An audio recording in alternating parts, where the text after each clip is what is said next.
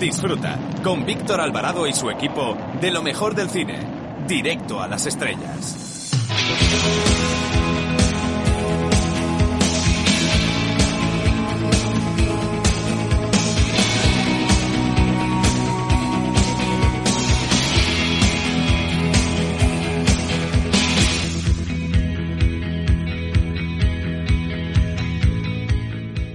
Hola, soy Fernando Tejero y os mando un beso muy fuerte a todos los oyentes de, Directo a las Estrellas. Chao, se os quiere, chao.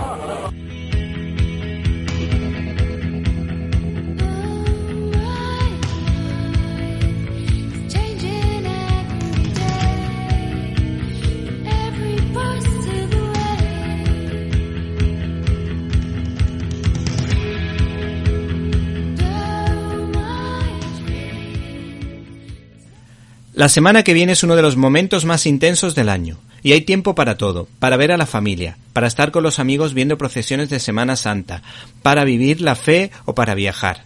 Les deseamos que pasen unos felices días de descanso y queremos abrir el programa con un libro de viajes, ya que están de moda este tipo de documentales y nos acordamos especialmente de Andaluces por el Mundo y de Diario de un Nómada, en el que Miquel Silvestre, con su moto, desmonta la leyenda negra española o las barbaridades del comunismo con bastante objetividad. El libro en cuestión se titula Viajes dibujados de la editorial Altair, en la que un buen ramillete de periodistas e ilustradores nos cuentan, cada uno en su estilo, las luces y sombras de los lugares que visitan. Lo mismo te pueden llevar a Berlín o a Beirut que a un país africano donde el dictador de turno hace de las suyas, con lo que puedes trasladarte a cualquier país con la imaginación. Nos ha llamado especialmente la atención un dibujo reportaje que critica con mucha razón al sinvergüenza de Daniel Ortega. No hay que perderse, por tanto, el peculiar libro Viajes dibujados de Altair Magazine. Bienvenidos a una nueva edición de Directo a las Estrellas, tu programa de cine. En una semana marcada por los flojos estrenos, nosotros les hablamos de los estrenos de la semana empezando por el día en que vendrá una película histórica con triángulo amoroso, mientras que llega la enésima adaptación de saga literaria juvenil titulada After, un drama romántico. Por otra parte, el cine de cuota española llega de la mano de Carlos Terón que estrena Lo dejo cuando quiera. Y si quieres que tus niños se lo pasen pipa, no puedes perderte la cinta de animación El Parque Mágico, con animación 100% española. Todo ello sin olvidar nuestras habituales secciones como críticas en un minuto, donde analizaremos los pormenores de La sombra del pasado, y de la canción de mi padre. Y no puedes perderte la entrevista que tendremos con Jorge San Román que nos hablará de Mel Brooks. Una entrevista profunda y divertida eh, que te gustará un montón. Para comentarios, dudas y sugerencias puedes escribirnos a la dirección que ya sabes, info arroba cinelibertad.com, repito, info arroba cinelibertad.com. Y si no nos pudiste escuchar en directo y quieres hacerlo en diferido, no te puedes olvidar de www.cinelibertad.com, donde puedes encontrar todos los contenidos de este programa y otras cosillas que quizá te puedan interesar, así que no te olvides de www.cinelibertad.com. Por otra parte, hemos recibido un correo electrónico de Alberto Guzmán que nos recomienda la película La canción de mi padre, película religiosa que este eh, oyente considera muy adecuada para estas fechas. Está protagonizada por Dennis Quaid.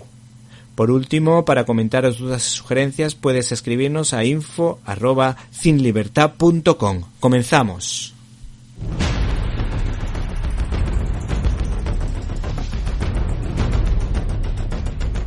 Storyboard.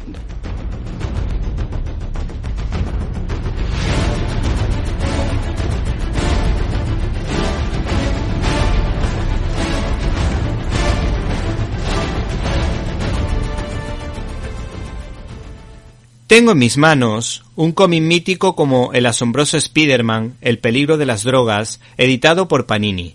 ¿Y qué tiene de especial este tebeo?